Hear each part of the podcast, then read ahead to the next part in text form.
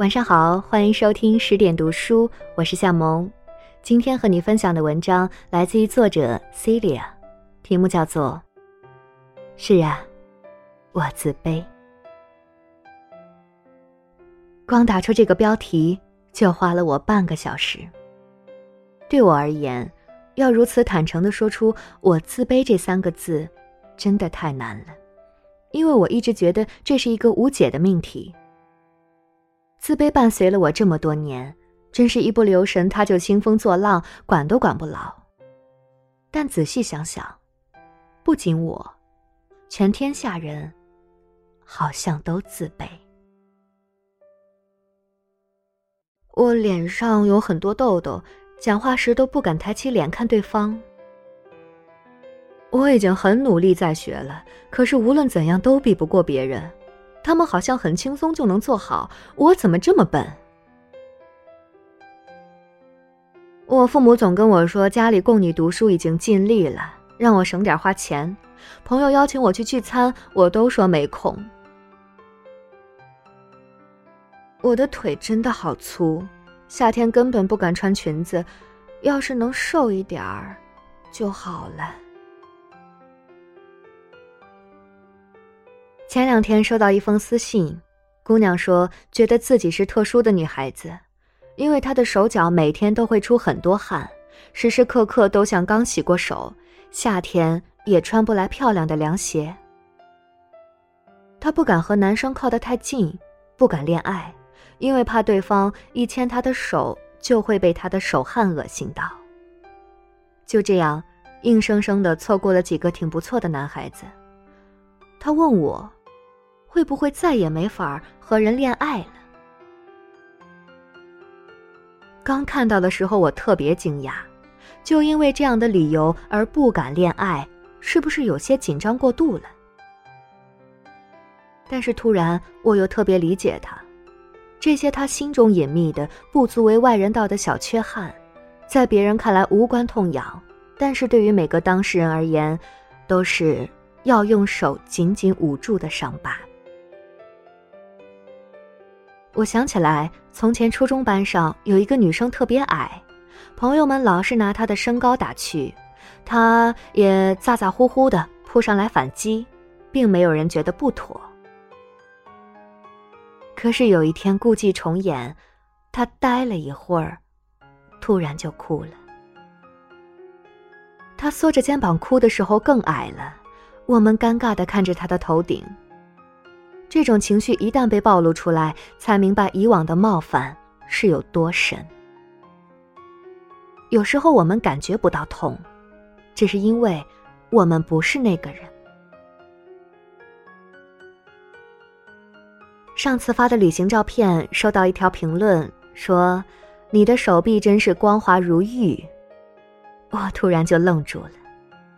天知道，我从小汗毛特别重。手上脚上都是毛茸茸的，小学时候班上同学都笑话我是长毛怪。有别的小朋友也长汗毛，但是他们一旦被嘲笑，就会指着我说：“看那谁谁的毛比我长。”我莫名其妙的当了很多年的靶子，更无辜的是，我为自己的样子感到极度的羞耻。哪怕是在夏季酷热的教室里，我也不愿意脱掉长袖校服。活生生的闷得满脸通红。终于，熬啊熬，熬过了那个周围人都不再是口无遮拦的年纪，即便有时被人看到了，只要不点破，还是能相安无事的。可是有一天，和班上一个同学发生口角，他突然就指着我的手臂说：“你这个丑八怪，凶什么凶？”如果放现在，我有一万句话可以就地顶回去。你凭什么利用我与生俱来的部分羞辱我？你凭什么因为我和别人不同就判定这是我的错？你凭什么用拙劣的人身攻击来掩盖自身的无知？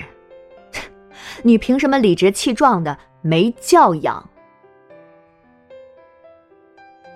可是那个当下，那个。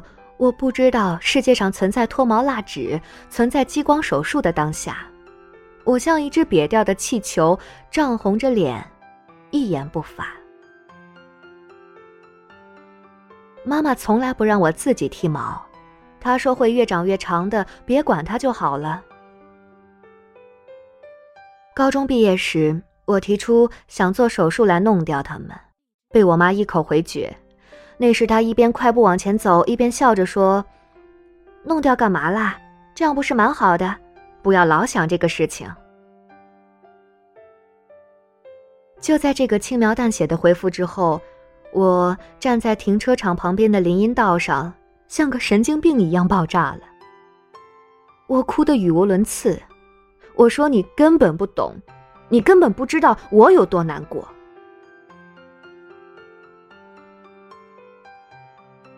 前两天在帮一个从美国出差回来的朋友倒时差，不知怎么的就说起他中学时读的私立学校。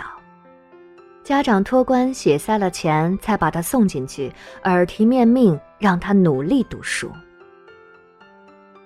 班上的同学都是家境优越，下了课，大家围在一起讨论最新的电子产品、明星演唱会，他都默默避开，坐在座位上假装看书，生怕被别人冷不防的问到。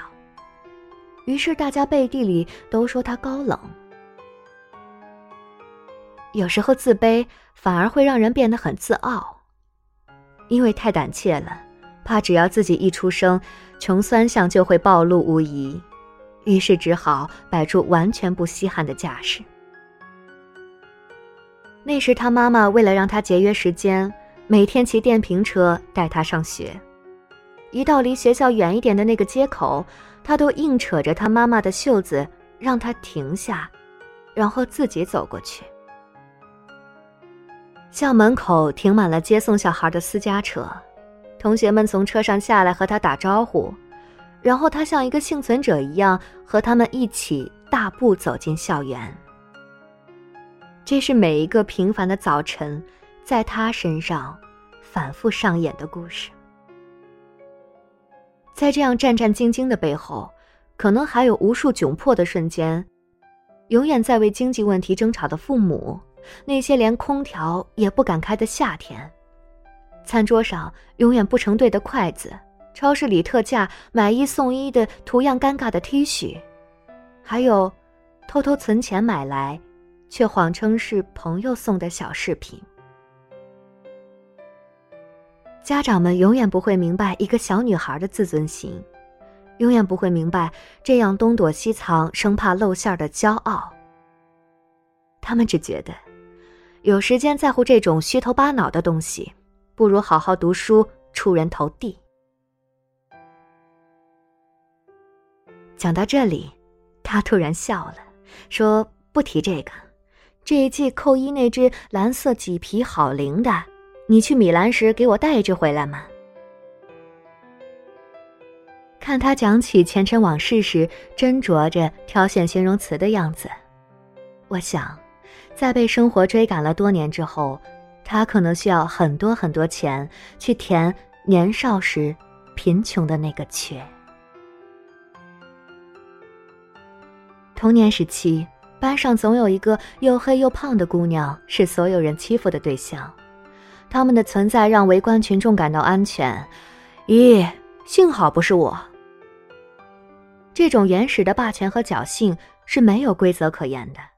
那些不知轻重的欺辱，可能是一个人一生的阴影。说实话，我认识的所有胖姑娘都有些敏感，因为当下的审美狭窄的只容得下瘦子，仿佛只要你是一个胖子，你的性格和涵养都无关紧要，你没有观点，也不会被重视。喜欢的衣服刚套上。一照镜子，又急急忙忙脱下来。走在路上，看到苗条好看的女孩子，就把脸埋下去，怕多看一眼，羡慕和自卑的神情就会溢出来。